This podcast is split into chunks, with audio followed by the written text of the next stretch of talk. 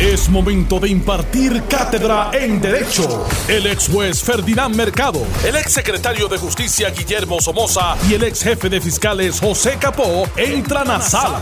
Todos de pie, porque a continuación arranca el podcast de Ante la Justicia. Buenas tardes a todos. Aquí Todo en orden. Ah, todo en orden y limpiando, como siempre. Parece Altagracia. Eh, ¿Cómo era? No, eh, Enriqueta era que se estaba, pasaba limpiando. Por cierto, no se da cuenta, pero cualquier cosa es, es coincidencia. Sí, están, tienen la misma Oye, por poco traigo una goja igual. Lo pueden ver por Notiuno TV, Capó y, y, y Somoza tienen la misma camisa. Y no los llamamos, ¿sabes? Para preguntarnos cómo venía vestido. No se llama a las 6 de la mañana. No, no. Bueno, eh, hoy sorpresivamente para mí, eh, la gobernadora echó para atrás parte de la, de la orden ejecutiva que sometió a la ciudadanía el pasado domingo. Dentro de las eh, ¿verdad? Este, directrices de la orden ejecutiva se volvía a establecer eh, las 9 de la noche como la hora en que todo el mundo tiene que estar en su casa. O sea, usted no puede salir durante todo el día. Guardado. Lo que de queda es 24 horas. Pero si usted tiene que salir a comprar unas medicinas, hacer eh, algún tipo de compra eh, o lo que sea, pues puede hacerlo hasta las 9 de la noche. Así fue como comenzó. En el segunda, segunda orden ejecutiva que se emite se lleva a las 7 de la noche. Ya a las 7 de la noche no puede haber nadie ni buscando comida, ni medicamentos, ni nada. Este domingo, cuando eh, anuncia la tercera orden ejecutiva, vuelven a poner eh, las 9 de la noche como la hora e incluso eh, ponen a los eh, eh, supermercados, creo que era hasta las 8 de la noche que usted podía visitarlo.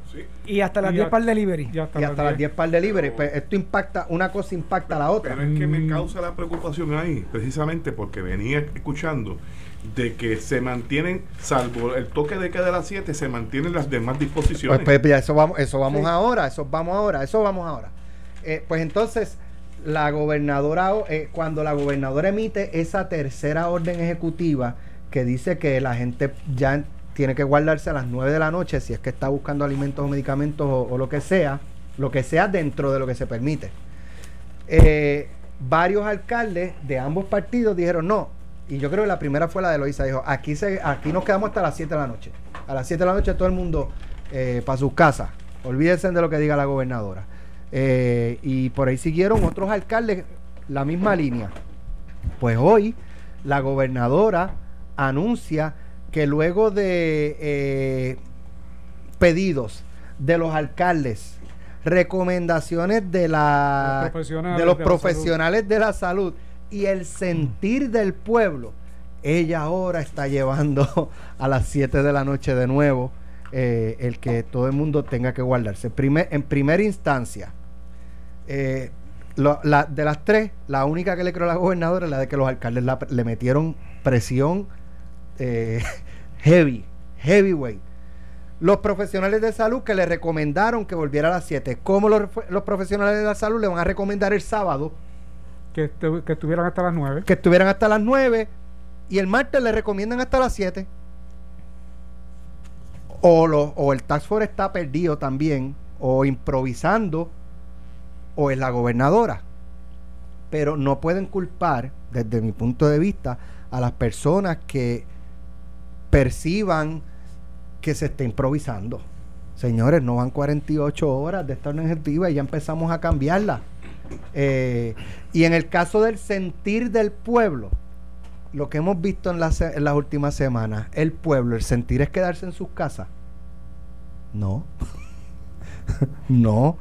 Eh, yo creo que, que de 7 a 9 de la noche, más, más problemas hay a la 1 de la tarde, a las 3 de la tarde, a las 10 de la mañana que está... O sea, yo no sé por qué, digo, tengo una idea de por qué la gente ayer y hoy se han tirado a la calle. Es que le cerraron desde el jueves. Son dos días O sea, excepcionales dentro Le, del le proceso. cerraron desde el jueves y ayer pues salieron más. Entonces confundieron quizás lo de la eliminación de la tablilla o eso in- influyó. eh, que yo creo que eso estuvo bien de la gobernadora para mí. Hay, eh, hay quien dice que no, que pues que eso tuvo algún tipo de control. Yo vi muy poco o ninguno. Yo pienso igual porque se pudo, tuviste control de los vehículos en la carretera. Pues entonces, eh, yo eso de que el sentir del pueblo es que sea a las 7 de la noche, gobernadora, con el mayor de los respetos, eh, no estoy de acuerdo. No he visto o, o vemos dos pueblos distintos.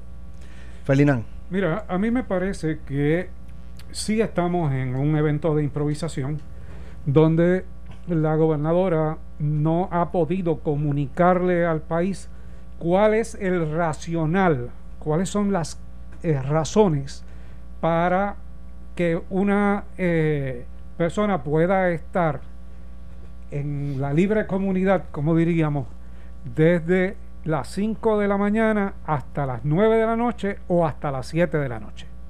No ha habido un racional para ninguna de las dos horas. Cuando ella limita en la segunda orden a las 7 de la noche, lo hace junto con la situación de las tablillas. Entonces, no podemos evaluar la cantidad de personas que se aumenta o se reduce entre ese horario de 7 a 9 de la noche. Cuando ella le comunica en esta tercera orden a Puerto Rico que retorna a las 9 de la noche, dijo que lo de las 7 de la noche y las tablillas ya habían cumplido su cometido. Pero no hay un racional, no hay una explicación válida para el, esto. el único mecanismo que tiene en esencia son en las autopistas, en las carreteras que hay peaje, el flujo vehicular, pero sabemos que solamente eso hay en el sur hasta Ponce y en el norte hasta Tillo. O me corrigen ustedes. Hasta ti, sí. O sea que en esencia es casi tres cuartas partes nada más, porque se queda obviamente y la ruta 66 y en Humacao. Y, y de los que utilizan el peaje, tú no puedes saber cuánto o qué volumen es de personas que están trabajando en servicios esenciales o que están exentos de la orden. O sea, no sabes quién está violando las disposiciones en términos de horario. Yo no tengo la menor duda de que aquí la gobernadora eh, trató de zanjar por lo fino en términos de evitar una confrontación con los alcaldes que ya se habían organizado para eh, viabilizar, mire, con razón legal o sin razón legal, eh, independientemente de que, de que no puedan hacerlo, porque yo creo que no pueden hacerlo y, y- y que la ley no se los permite. Cuando hay una, y lo dije ayer, cuando hay una disposición estatal, es como si ocupara todo el espacio. Hablamos de campo ocupado. Eh, sería técnicamente un campo ocupado en una emergencia de esta naturaleza. Eh, pero se organizaron políticamente y ella iba a quedar mal si todos los alcaldes decían, mire, esto es hasta las 7 y yo voy a cerrar mi municipio. Y, y te voy a decir más, fueron los alcaldes PNP y populares. Sí, sí, aquí. Todo. Porque aquí, aquí todo el mundo está pensando en su futuro independientemente del partido político. Todo el mundo está pensando en una elección donde no tienen posibilidad de hacer campaña.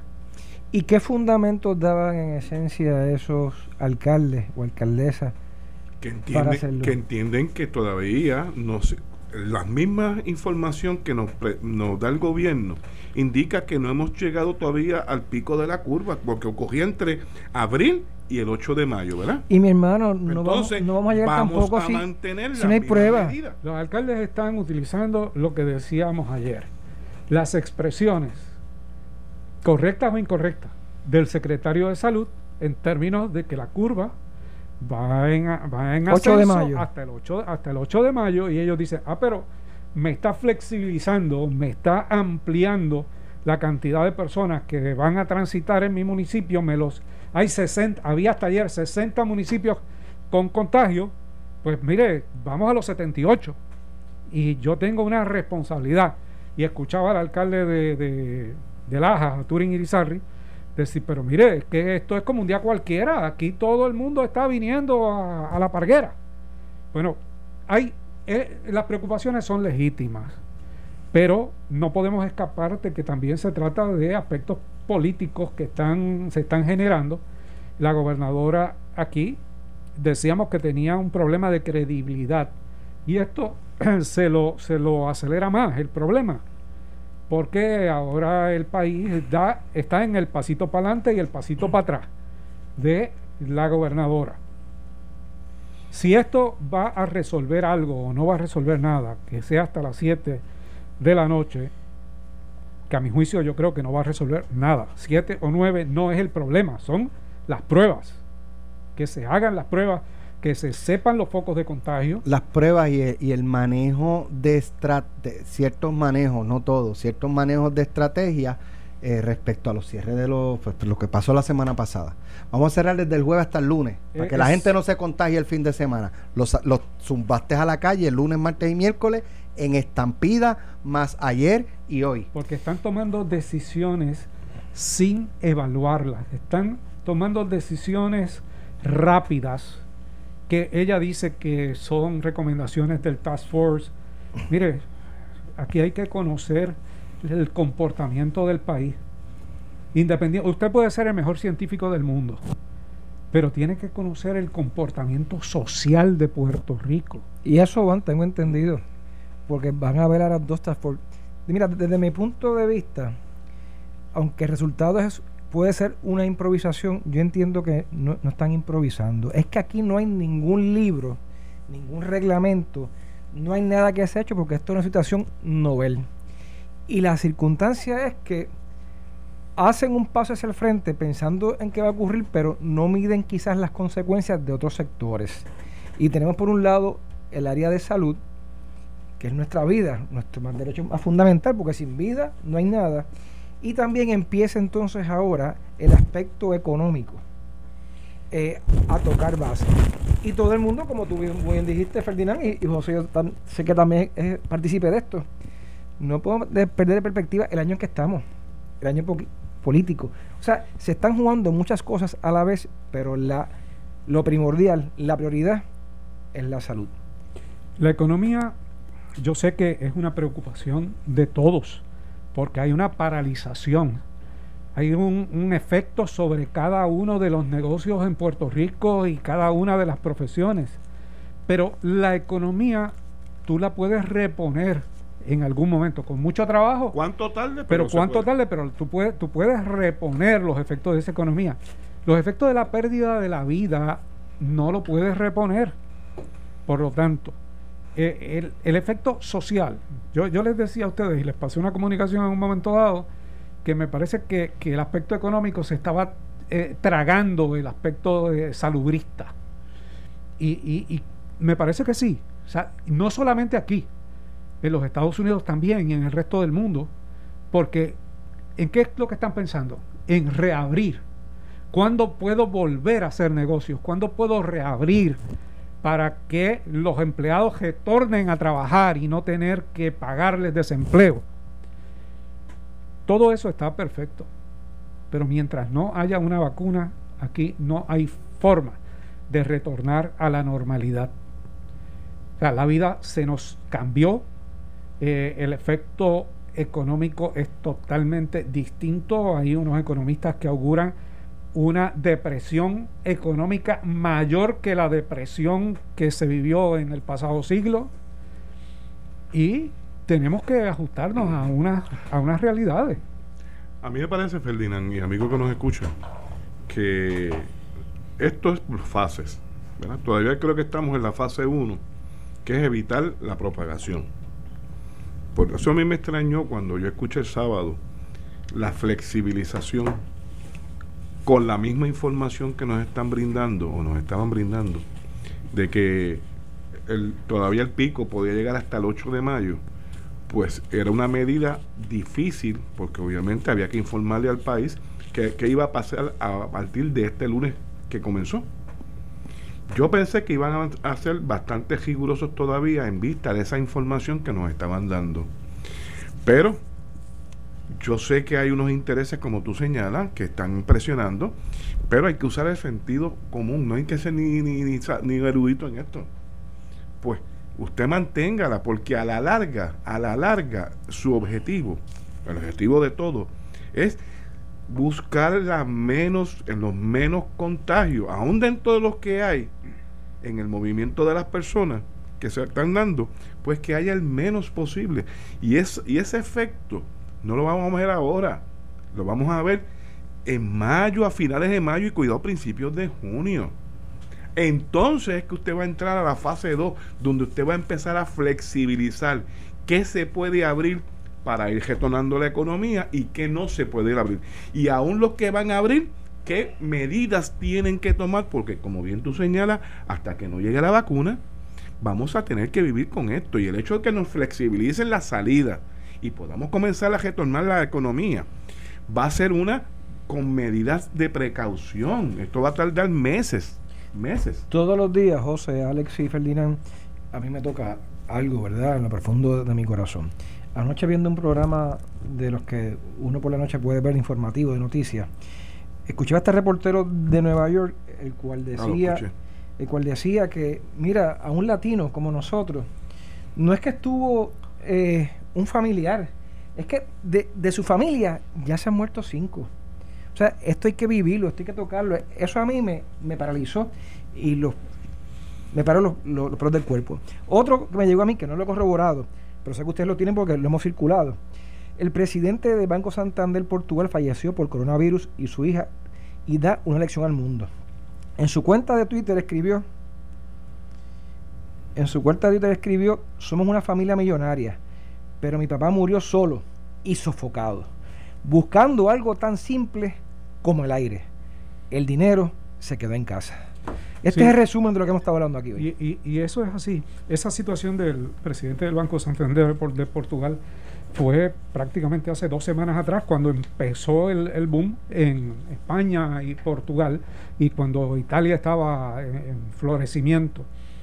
Eh, hay muchas familias hispanas en los Estados Unidos que lamentablemente están sufriendo eh, con mayor rigor esta situación porque no han tenido los mecanismos de, de, cuidarse adecuadamente. Y, son muchas las familias infectadas. Escuchaba yo de, una familia de, de, de ocho, donde había muerto el hermano, eh, que era un pastor, y luego llevaron a, a uno de la familia y la hija, creo que era el papá, y la hija lo llevaba y mientras lo llevaba al hospital sintió los síntomas y los dejaron a los dos. Y entonces están infectados todos. Eh, mire, aquí en Puerto Rico hemos tenido un ascenso eh, enorme. Ya estamos llegando a los mil. Hoy se indica que no hay, que no ha habido contagio, ¿verdad? No ha habido. Nos ha reportado. No se han reportado contagios en el día de hoy, pero ya está, ya vamos por mil. Pero para eso hace falta pruebas. Pero- pero, pero pero, ¿tú crees que escuché no? que, escuché que el epidemiólogo decía que debían haber cerca de 25 mil infectados caminando por ahí. Se multiplican por 10. O sea, Esa y, es la base que están utilizando. y probablemente está al lado, al lado tuyo, al frente tuyo, es alguien con el que tú conoces, unos asintomáticos, otros con síntomas. Y todos cuando lo desarrollan, en cada persona es diferente. Y no sabemos, porque ya no es lo que decían antes, las personas de la tercera edad, más de 60, Mm. ahora es hasta niños. Estaban hablando Me- de me hasta llamó- animales. me llamó la atención y no se descarta que, que retorne, o sea, que, que- También escuché que eso. no te inmuniza después me que te llamó la da. atención y Alex, tú que estuviste ayer en el programa cuando entrevistaron a este reportero de Nueva York, A Jorge Viera. cuando decía que lo más triste es para estas personas que son indocumentados, que tal vez los recogen en una, en una calle o un apartamento y no saben datos de quién es y se lo llevan a enterrar una fosa común. Como enterraron sus- el fin de semana. Y sus familiares en distintas Nunca naciones se van a enterar. nunca se enterarán qué les sucedió con Mira, a mí el doctor- Y que, hay- y que puede haber miles de casos, porque el fin de semana pasado vimos las imágenes en este cementerio en, en- en Una Nueva isla, York, Pequeña isla. en una pequeña isla donde hacen un hoyo, los llevan en cajas de, de De madera, madera. los ubican todos en ese hoyo y les tiran tierra. A mí que me- ellos Es supuestamente iban a tener alguna forma de identificar, pero el que recogieron de una calle que no tiene nombre, ¿cómo lo van a identificar? Hay un doctor radiólogo que estuvo aquí con Kike Cruz, se llama Manuel Prats, y me dice, estuvimos hablando varios amigos, ¿verdad?, en conference call, y me dice lo siguiente, mira Billy, Dios nos favorezca, pero cualquier familia, va a llegar el momento en que cualquier familiar nuestro eh, tiene coronavirus, tiene problemas de respiración, la última vez que tú probablemente lo veas cuando salga por la puerta de, tu residencia o la del vecino y no puedes estar con él en el hospital, no sabes cuándo fallece en esencia ni dónde lo van a poner. Y también me dice, aquí se ha muerto gente por comer pan y tomar agua, ¿verdad que no? es posible, y esto obviamente suena bien, bien tétrico, esto puede ocurrir en muchos lugares, pero por lo menos vas a tener vida. Hay que reinventarnos, ya esto cambió y cambió para siempre. Esperemos que esté errado. Eh, Manuel Prats, ese fue el, documento que tú nos enviaste. Correcto. Eh, tenía una propuesta, pero bien, bien dramática, que cuando uno la ve dice, diablo, este, eh, llegaremos a esto en algún momento, que era, mire, compras en el supermercado dos veces al mes. Dos veces al mes, utilizando las tablillas. O sea, apellido de las personas. Hay, mecanismos para tú regular la cantidad de personas. Pero, pero obviamente, obviamente, se pierde, no, no todo el mundo lo puede hacer. No, esa no es, no es una realidad. Es como el que dice, no, pero todo el mundo debe quedarse en su casa eh, semanas porque tienen comida. Eso no, eso no, no opera de esa manera. Eh, no podemos evaluar a todo el mundo por la forma en que cada uno de nosotros vive y ni los recursos que tiene. Pero esas personas que tú mencionas, este, Ferdinand, yo estoy de acuerdo contigo, yo creo que los municipios pueden hacer algún tipo de labor donde tú puedas proveer alimentos hechos, no tienen ni que comprarlo. ¿Y las entidades si tienen de lucro? Desayuno y comida a un grupo de personas en, la, en los municipios que obviamente están en esa condición que viven solos, los familiares no los procuran y eso se hace en censos porque se hizo en el huracán. En cada barrio se hace un censo de quiénes son las personas. Ya llevamos un mes en esto. Oye, es, el mismo censo político que, utilizan. Pues, Vamos a hablar claro. tú identificas quiénes son esas personas que necesitan realmente el que se les proveen los alimentos, no para que vayan a comprar al supermercado sino que se les proveen los alimentos hechos. Yo coincido contigo, yo creo que se puede hacer y, y de la misma manera que, que, que, hablábamos hace varios días de los comedores escolares que se pueden utilizar para ese propósito, pero no se está pensando en eso en este momento. Están pensando en otras cosas y esa no es la prioridad del Estado. Debe serlo, porque hay una cantidad de personas sin comida, de una pobreza extrema. Y entonces los estamos eh, victimizando y los estamos juzgando a base de nuestros propios y exclusivos y personales y riquísimos criterios. Pero la, situación se está poniendo bastante, voy a, eh, eh, vamos a discutir que ahora eh, los establecimientos son los responsables de que los comensales entren con mascarilla. Ah, bueno, pero lo ayer. No, no, y no hemos discutido el cambio de velocidad de las máscaras. Vamos, vamos con eso cuando regresemos. Estás escuchando el podcast de Ante la Justicia de Noti 1630. Ustedes saben que, de hecho, tocamos base ayer pero básicamente ahora están haciendo responsable a los dueños de los establecimientos, de los comercios, de la panadería, el puesto de gasolina, eh, el supermercado. Eh, si usted entra sin mascarilla, o, puede llegar al punto de entrar con mascarilla y quitársela. Entonces pones a la, a la, al, negocio a pelear con, el cliente. Si el cliente, ¿verdad? Si hay, hay clientes que son cuero como dicen, difícil, como dicen en Calle. Difícil, un poquito difícil. eh, Acuérdate que dos videos, que después te saca un video diciendo eso. pues entonces, eh, un poco quería analizar con ustedes eh, hasta qué punto pues realmente se, eh, se puede establecer la responsabilidad de negocio si, si tú no tienes control necesariamente sobre el, tu cliente. pues mira, sí, tú puedes decir, mira, este, tienes que ponerte la mascarilla. Pues no, no me lo voy a poner. Pues no pues entra. la, multa debe estar. Pues entonces tienes que poner bouncer ahora. Sí, pero es que lo hay, no te creas. Tienes que desalojar. No, la panadería que yo voy no hay. En la panadería no, pero en el supermercado. Ah, bueno, hay tres personas. Pero esto no especifica que es para el supermercado. pero es donde se aglomera mucha con Una llamada, puesto de gasolina, un puesto de gasolina. Con uno que, una llamada que haga que haga al, al, cuartel general, es más, al 343-2020, ya y eso... Llegan de inmediato. No es que llegan de inmediato, tú sabes que no van a llegar de inmediato, pero la realidad es que eso se busca después en el cuadro, se evidencia y él tiene su mejor defensa, y créeme... Pero no debe ser sobre el ciudadano. No van a... Sí, sí ciertamente, pero pues. oye, por algún lado hay que empezar a Pero si tú quieres entrar a un sitio donde va a aglomeración de personas, me parece prudente, Alex, que por lo menos la institución si va a tener el beneficio de, obviamente, digo, está dando un servicio porque permite que la gente se abastezca de, de, suministros y víveres. Pero si vas a, ponerlo en contacto con otras personas, lo mínimo que le debes pedir es que se cure el otro. Y si no, y si, no, si se la quita después, pues hay que llamar la atención y hay y si no, un letrero bien grande, toda compra que usted vaya a hacer se le va a incluir un dólar por la entrada y el uso de mascarilla y la va a comprar. Si, no, si no es entra. que las tienes disponibles. Billy, Billy, Billy. Billy, gra- gracias a Dios que No ya tú estás fuera del Departamento de Justicia porque acabas, acabas de Se crear, disparaba una opinión legal. sí, acá, acabas de eh, asesorar a, Oye, a lo brinqué, lo brinqué, lo brinqué. Mira, mira cómo brincó. Mira, mira, la orden no dispone realmente sanción sobre el negocio porque lo que te dice es que vas a velar que las personas que acudan a- Persuasivo.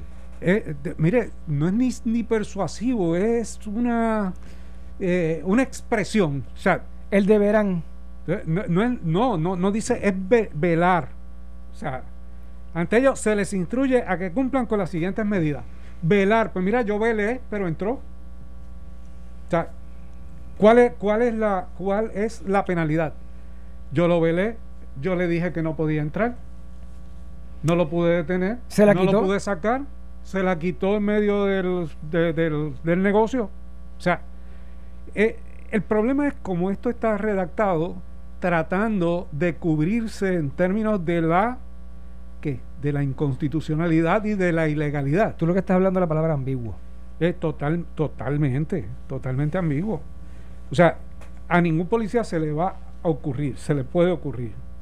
Me voy a enmendar porque se le puede ocurrir. Pero, pero no se les debe ocurrir. Ya tuviste que en la bicicleta hay tablillas. Yo sí, por, por eso me acordé, me- te, te vi y me acordé de la tablilla, de la bicicleta. Eh, no se les debe ocurrir intervenir con un comercio porque haya alguna persona que se haya quitado la mascarilla. Los delitos se cometen de manera personal. Si van a intervenir con alguien es con el que se quitó la mascarilla, pero tampoco pueden intervenir si es fuera del negocio. Si es en el establecimiento por la orden, uno puede interpretar que pueden intervenir. Porque después de haber consultado a la sabia división legal de la policía, tomaron la determinación que tenían que tomar antes de comunicarle al país que iban a intervenir con las personas en sus vehículos o fuera de cualquier establecimiento por no llevar una mascarilla puesta o por no cubrirse la boca. Determinaron lo que es correcto. Pero ahorita decíamos que, que, había una improvisación aquí y yo creo que sí la ha habido. Eh, difiero de, de- de- de Billy en eso, porque pudo haberse evaluado antes de comunicar la orden en términos legales, ya sea con una opinión de justicia misma o con la división de la policía o con el asesor legal de la gobernadora, que a propósito no recuerdo quién es después de, de que Orona ya no es asesor legal de Fortaleza. Tuvo Philip Mesa, pero tampoco creo que esté Eh. Philip Mesa no está, no está ahora. Está en el Senado ahora. Eh, eh, así que debió haberse hecho antes. No hacerlo de la manera en que lo hicieron, que comunicaron que iban a intervenir, que expone un secretario de Asuntos Públicos, eh, un oficial de alto rango de la policía, diciendo unas cosas incorrectas para después tener que revocarse y comunicarle al pueblo lo que es correcto, que es, mire, yo no puedo intervenir con usted eh, si no es en el establecimiento porque no está en la orden, me lo estoy inventando. Me lo estoy inventando. Claro, ¿qué es lo que va a pasar aquí a partir de todo esto? Que vamos a, usa- usa- a utilizar mascarillas en todas las salidas y prácticamente en muchos de los vehículos, inclusive aunque usted sabe que no se va a contaminar, pero por no quitársela se la, la mantiene. Pero es una cuestión de costumbre. Esto, esto no, es, no es de hoy para mañana, sino que va a ser de una eh, manera paulatina porque es parte del sistema de vida que vamos a tener los puertorriqueños. Va a ser de nuestro, como tú me has dicho, de nuestro diario vivir. Al igual que la gorra, al igual que la peinilla y al igual que los- las gafas. Y la desinfección y, y to- todo, todo esto. Bueno, en otros temas, la revelación, el, di- hay una nota aquí de que el contrato, ustedes saben que la Cámara está investigando lo del contrato de los 38 millones, pues el contrato eh, entre la empresa Apex General Construct- Contractor y el negociado para el manejo de emergencia y administración de desastres para la compra de un millón de pruebas rápidas de COVID fue firmado por algunas de las partes envueltas antes de que recibiera el visto bueno del Departamento de Salud. O sea, Eso- fírmalo. Eso y se de- ve en las vistas. Cuando Sí. llega a su atención de la persona, Fírmalo. ya estaba firmado. ¿Qué vas a fírmalo que después pedimos permiso.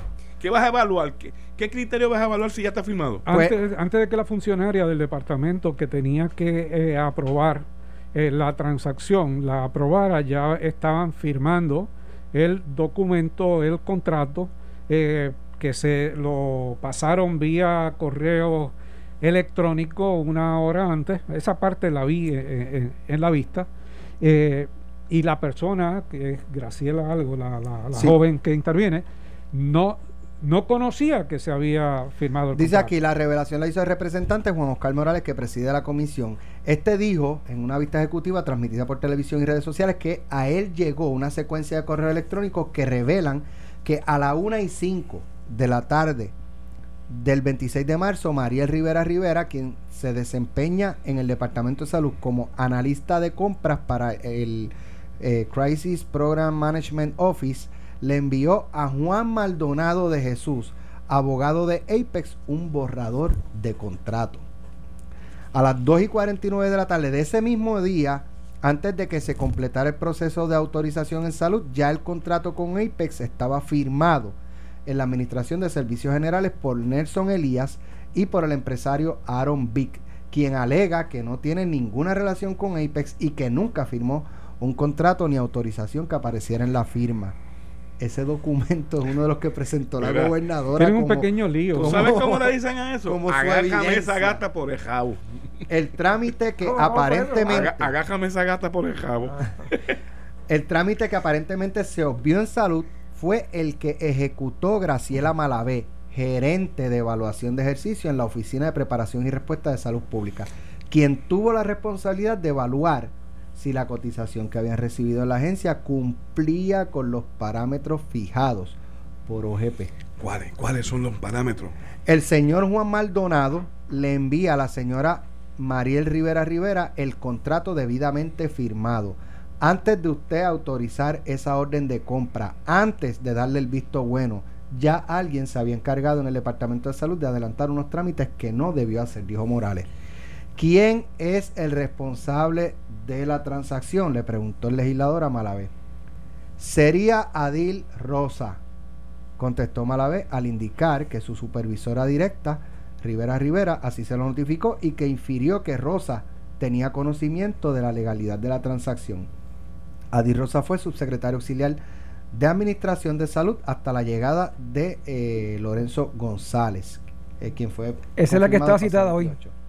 La semana pasada trascendió que Maldonado de Jesús tuvo acceso al gobierno a través del doctor Segundo Rodríguez Quiliquini, a quien le envió un mensaje de texto ofreciéndole las pruebas y otras mercancías. Cuatro días después el contrato estaba firmado.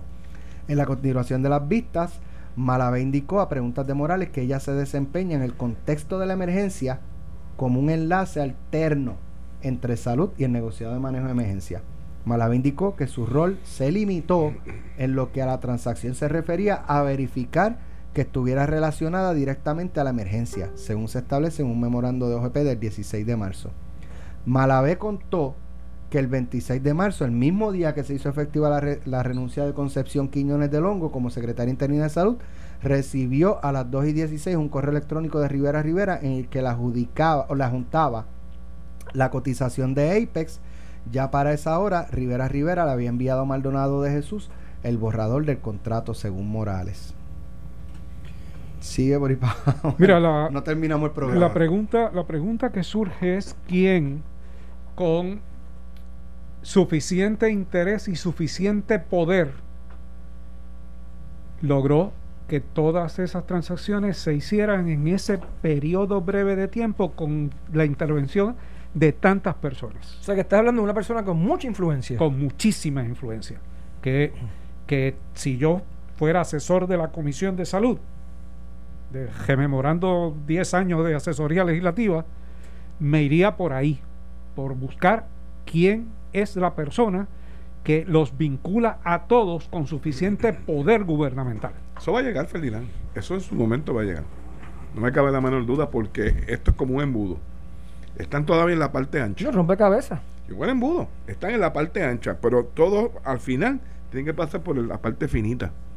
Y según las personas vayan dando testimonio, y por lo que vi eh, en los contrainterrogatorios que le hacen, las preguntas que hacen los legisladores, eh, me pareció bien efectiva Tatito Hernández y, y, posteriormente escuché a, en radio a Boniel cuando lo llevan básicamente a la persona y decir, mire, aquí no es cuestión, usted no viene aquí a representar el departamento de salud, usted viene a la acción que usted tomó y lo están llevando a ese punto y la persona obviamente finalmente que dijo la señora aquí el proceso no fue el correcto. O sea en otras palabras estamos hablando que la salvación es individual. individual. Hay libre albedrío.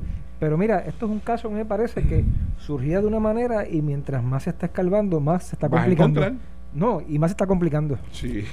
No no eh, eh, se está complicando por muchas eh, porque no estuvo bien hecho. por muchas porque no estuvo bien hecho. Eh, o sea realmente todo da la impresión de que era un tumbe bien organizado porque de, de, la, la, compañía en Australia dice que no tenía ningún vínculo ni, ni conoce ni, ni hizo gestiones y que vende y que, y que las pruebas las vende a un precio muchísimo menor. En, e, en, este continente solamente con el gobierno federal de Estados Unidos y el trato directo con sus gobernantes.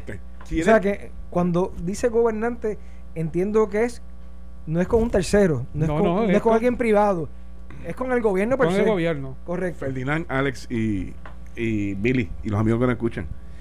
Dijo más, dicen que el precio de esa el, el, el, monto del depósito 19 millones daba para cubrir en el precio la que totalidad ellos venden por lo tanto este esquema no hubo que poner ni un solo centavo privado, porque con el mismo dinero de la del gobierno pagaba, se iba a pagar la prueba y el gesto era la ganancia. O sea, aquí, alguien se iba a retirar bien retirado, ¿verdad? Oye, no es que se ganara 550 mil, un millón, 19 millones de dólares en medio de una emergencia.